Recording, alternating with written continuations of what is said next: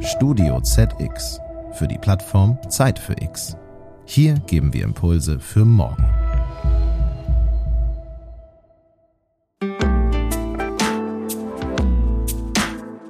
Wenn man wirklich Wasserstoff als Energieträger oder als Import-Exportmittel einsetzen möchte, dann braucht man einfach eine riesengroße Menge von Elektrolyseuren und auch eine riesengroße Menge an erneuerbarer Energie, die zugebaut werden muss. Das ist wirklich ein Vielfaches der heutigen Menge. Herzlich willkommen, liebe Hörerinnen und Hörer, zu Zeit für Klima, dem Podcast für die Nachhaltigkeit.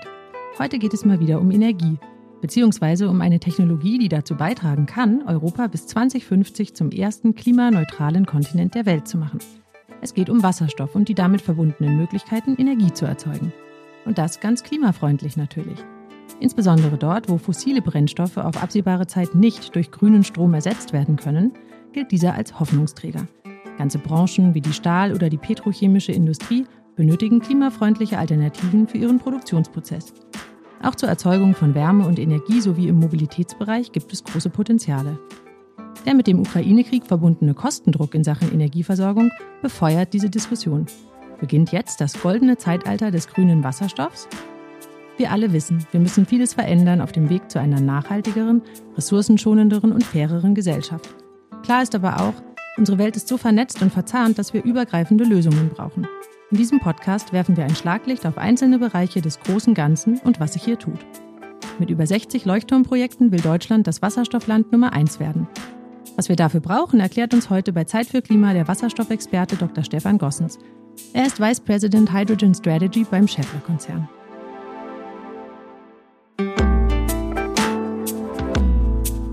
Zeit für Klima, ein Podcast für die Nachhaltigkeit.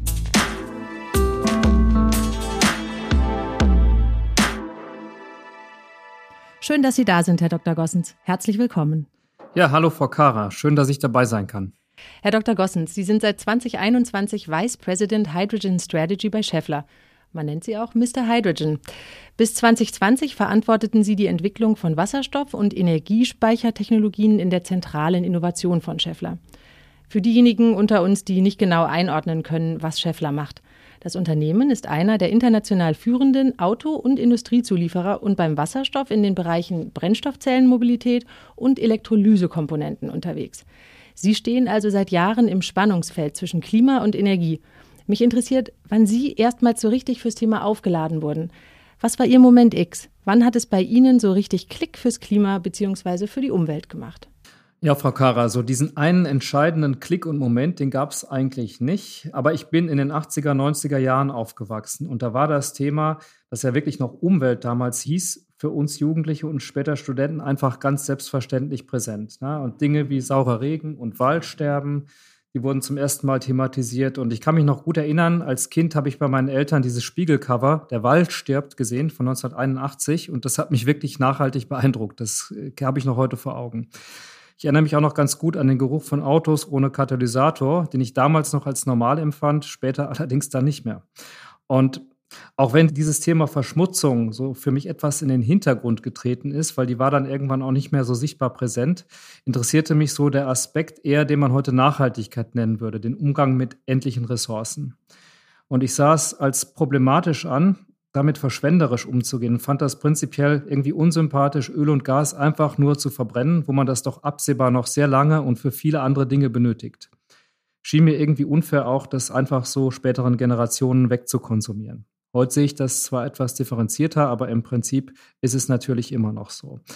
Und ich habe dann später wirklich sichtbare Verschmutzung in anderen Ländern hautnah kennengelernt und da wurde mir klar, dass es so wirklich auf globaler Ebene jedenfalls nicht weitergehen kann. Positiv aber auch, ich erinnere mich noch dann etwas später an eine erste Fahrt durch so einen großen Windpark in Ostdeutschland mit Studienkollegen. Das fanden wir alle ziemlich gut. Und es wirkte so, als ob die Dinge auf dem Weg zu einer guten Lösung sind. Aber leider ist es jetzt ja immer noch nicht ganz so. Über eine gute Lösung wollen wir heute sprechen. Sie haben eben den Umgang mit fossilen Energien als problematisch bezeichnet. Man könnte ihn ja auch verantwortungslos nennen. Die Energie von morgen ist Wasser, das durch elektrischen Strom zerlegt worden ist. Vor fast 150 Jahren schrieb der bekannte Romanautor Jules Verne diesen denkwürdigen Satz in seinem Roman Die geheimnisvolle Insel.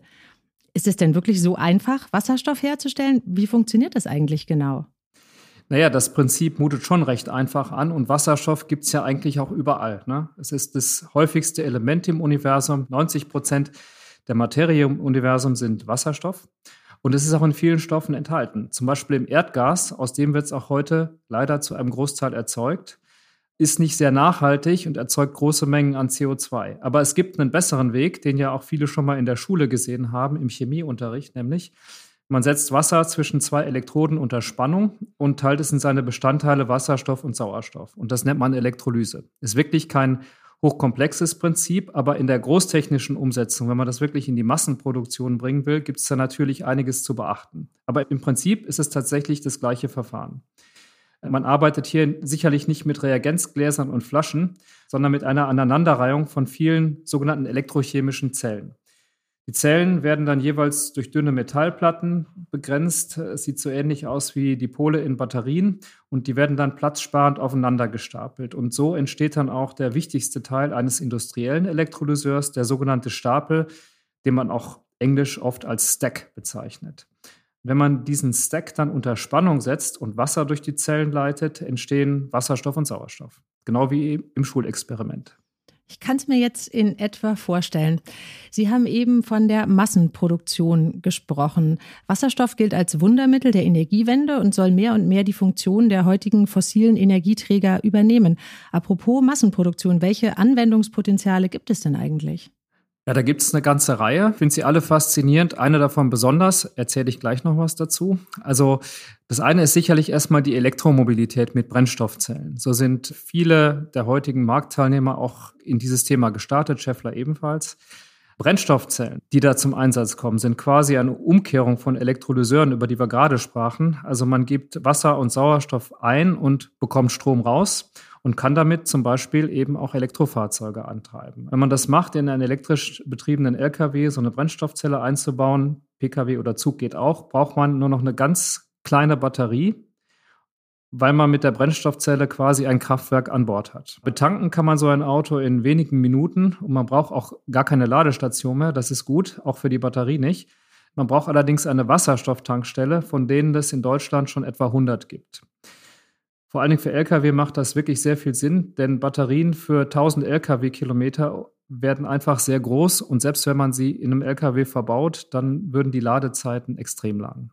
Also Wasserstoff hat, denke ich, einen sehr großen Anwendungsbereich in der Mobilität. Der zweite sehr, sehr große Bereich, und da wird vermutlich auch die Menge an Wasserstoff äh, hingehen, den wir produzieren, sind Industrieprozesse. Also Wasserstoff wird heute schon in unglaublich vielen Industrieprozessen benötigt, also beispielsweise in der Raffinerie oder in der Düngemittelproduktion, in der chemischen Industrie allgemein. In anderen Bereichen kann Wasserstoff Erdgas ersetzen. Auch ganz wichtig, wie zum Beispiel in der Stahlindustrie. Und wenn man dann noch grünen Wasserstoff nimmt, dann beseitigt das im Prinzip den allergrößten Teil der CO2-Emissionen in diesen heute sehr, sehr CO2-intensiven Industrien. Ich hatte vorhin gesagt, es gibt einen Bereich, der mich am meisten fasziniert äh, beim Thema Wasserstoff. Und das ist die Möglichkeit, mit Wasserstoff sozusagen Energie zu transportieren, die uns sonst nicht zugänglich wäre.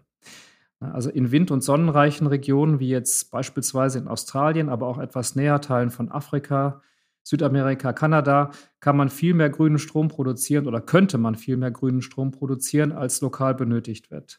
Nur kann man ihn oft nicht per Kabel zum Beispiel nach Europa oder dort, wo er sonst gebraucht wird, hintransportieren. Und da kommt der Wasserstoff ins Spiel. Wenn man aus diesem Strom per Elektrolyse Wasserstoff produziert, kann man diese Moleküle als Energieträger auf die Reise schicken. Das macht man heute mit Öl, Gas und Kohle. Die kommen aus dem Boden, weil man Glück hat, dass sie irgendwo halt vorhanden sind.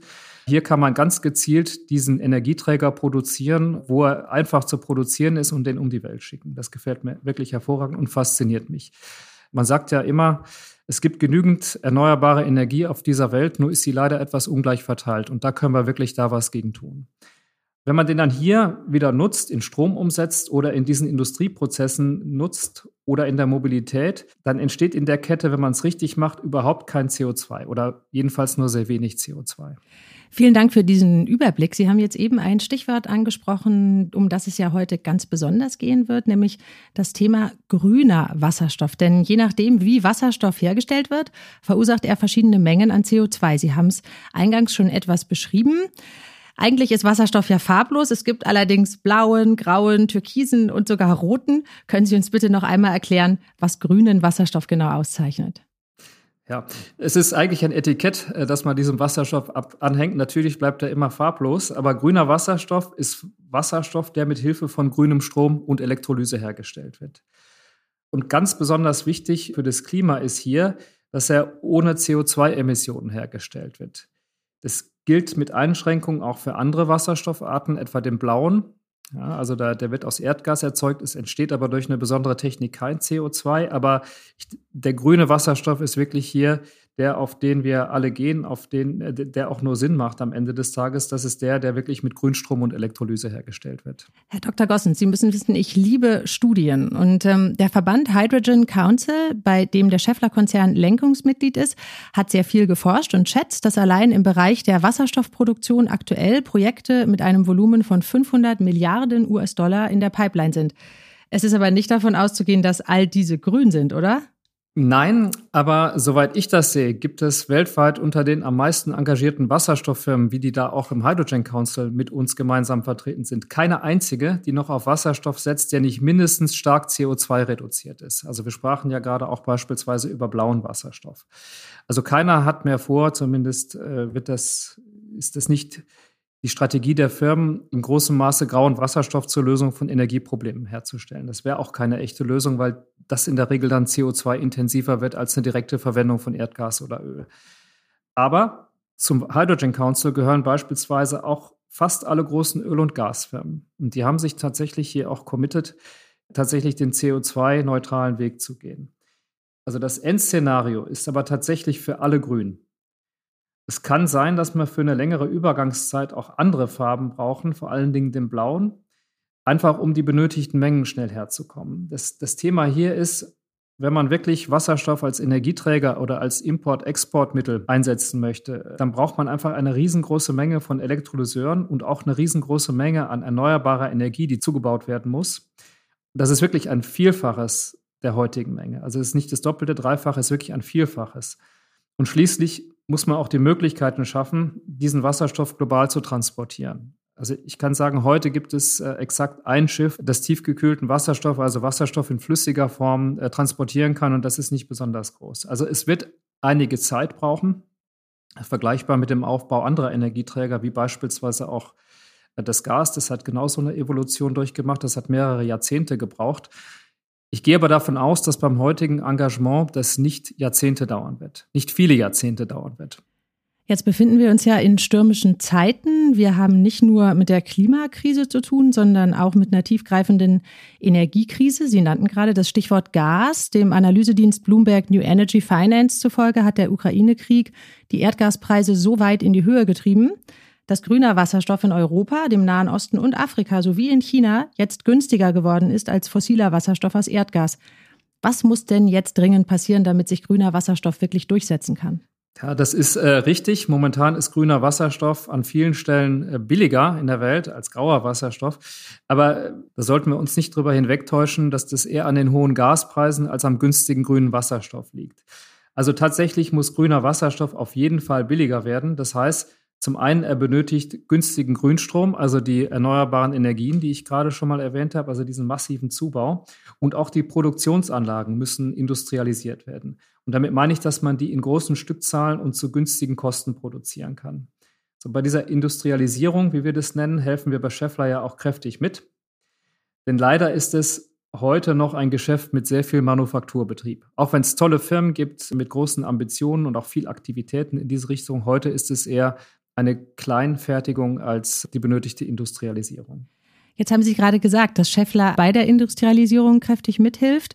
Kommen wir mal konkret zu Ihrem Unternehmen. Mit welchen Geschäftsaktivitäten treibt der Scheffler-Konzern denn genau voran, Wasserstoff eben von dieser Nische in die Breite zu bringen? Unsere Wasserstoffstrategie bei Scheffler beruht im Wesentlichen auf drei Säulen. Zum einen produzieren wir Brennstoffzellenkomponenten und helfen damit der Brennstoffzelle in den Massenmarkt, insbesondere auch für die Mobilität. Und da möchte ich besonders unser 50-50 Joint Venture Innoplate mit dem Brennstoffzellenhersteller Symbio hervorheben. Symbio ist seinerseits ein Gemeinschaftsunternehmen der bekannten französischen Firmen Michelin und Faurecia. ist letztlich einer der globalen Marktführer von Brennstoffzellentechnologie für die Automobilindustrie. Und Innoplate soll am Firmensitz im französischen Hagenau ab 2024 mit 120 Mitarbeitenden sogenannte Bipolarplatten, über die habe ich vorhin schon mal gesprochen bei Elektrolyseuren, für Brennstoffzellen in industriellem Maßstab produzieren. Bis 2030 sollen das durchaus 50 Millionen Stück pro Jahr sein. Und dieses gemeinsame Agieren der beiden wichtigen Akteure Scheffler und Symbio ermöglicht das, Kunden Brennstoffzellen mit erhöhter Leistung und größeren Kapazitäten anzubieten und eben auch zu dem benötigten geringen Preis, den es einfach braucht, um diese Technologie in den Markt zu bringen. Zum anderen stellen wir bei Scheffler Elektrolyseurkomponenten und Elektrolyseurstapel her, über die sprachen wir vorhin schon, und industrialisieren damit die Anlagen zur Wasserstoffproduktion kann auch noch sagen, dass wir im Ökosystem des Wasserstoffs auch recht gut unterwegs sind, wie Sie schon sagten. Wir sind Lenkungsmitglied beim Hydrogen Council. Äh, wir sind auch im Nationalen Wasserstoffrat hier in Deutschland vertreten und auch als Investor, zum Beispiel beim Infrastrukturfonds High 24. Der finanziert weltweit Projekte zur Wasserstoffproduktion und Nutzung und auch im weltweit ersten komplett CO2-neutralen Stahlwerk. Das heißt H2 Green Steel wird gerade in Schweden gebaut. Und das ist für uns immens wichtig, sich in dem Bereich zu engagieren, da wir in der Zukunft eine Menge grünen Stahl benötigen. Und das ist der Stahl, der statt mit Kohle oder Erdgas mit grünem Wasserstoff hergestellt wird. Im Prinzip ist Stahl ein Stoff, den wir in sehr, sehr großen Mengen brauchen, also der mengenmäßig größte Stoff, den wir einkaufen. Und da werden wir in Zukunft einfach eine Menge grünen Stahl benötigen, damit unsere Produkte grün werden. Von daher ist dieses Engagement bei H2 Green Steel unglaublich wichtig für uns, ja. Also auch ein zentraler Baustein.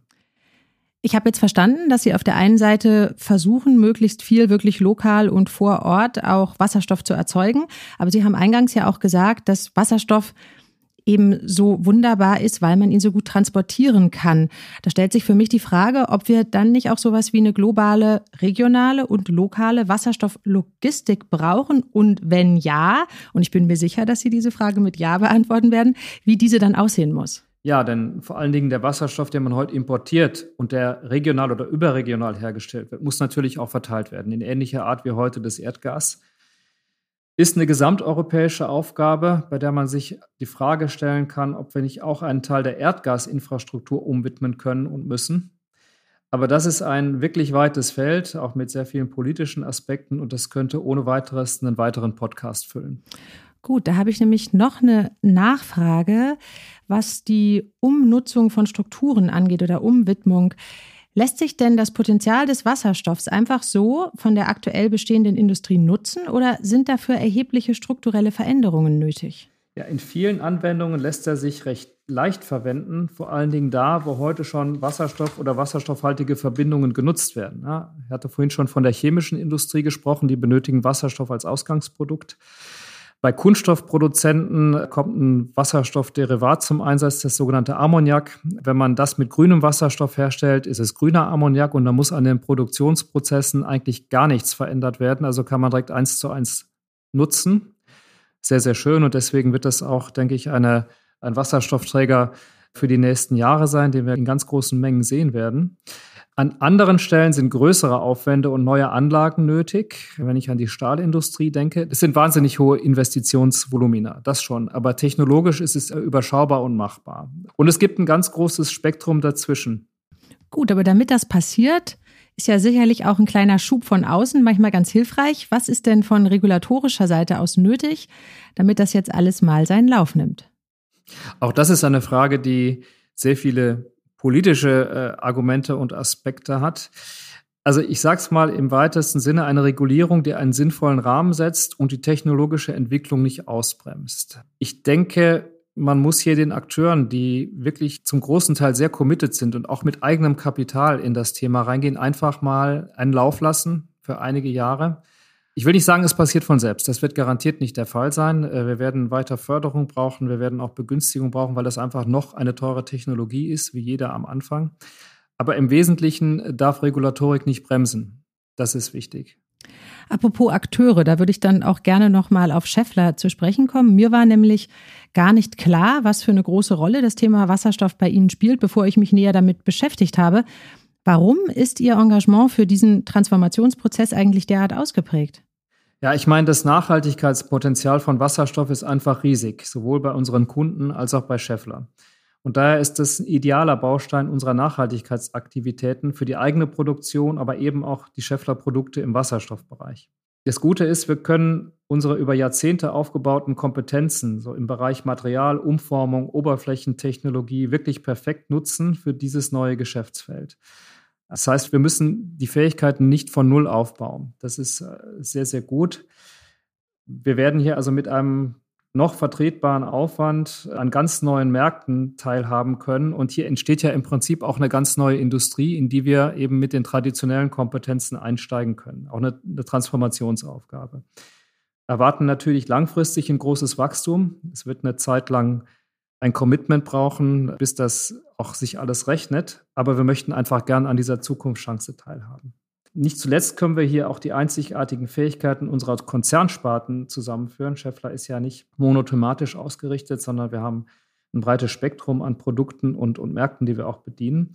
Und Wasserstoff ist ein Thema, das wir gemeinsam über alle Teile von Scheffler angehen, von der Produktentwicklung bis zum Einsatz in der eigenen Produktion und auch im Hinblick auf unser eigenes Nachhaltigkeitsengagement. Und ich denke, das Ergebnis wird so mehr sein als die berühmte Summe aller Teile.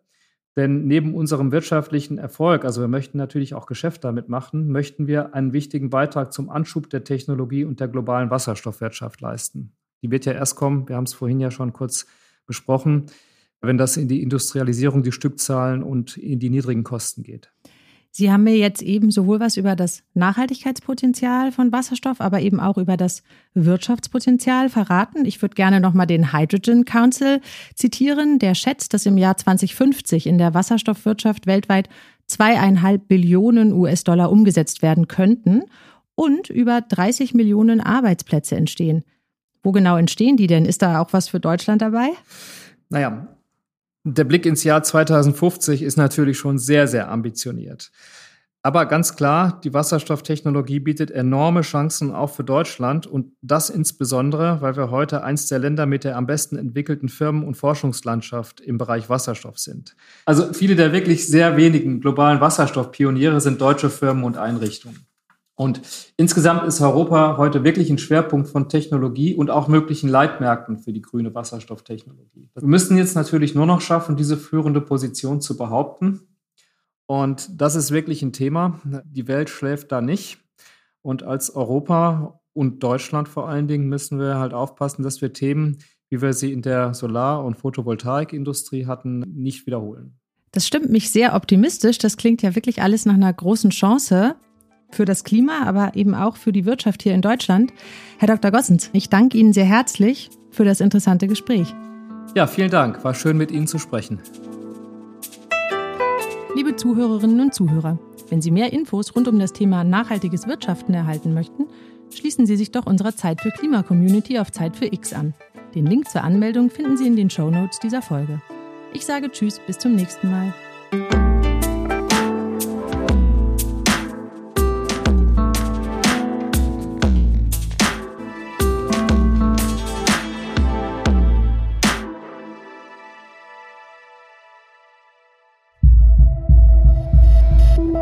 Dieser Podcast ist eine Produktion von Studio ZX für die Plattform Zeit für X. Hier geben wir Impulse für morgen. Sie wollen mehr spannende Podcast-Folgen hören? Dann besuchen Sie uns doch auf zeitfürx.de.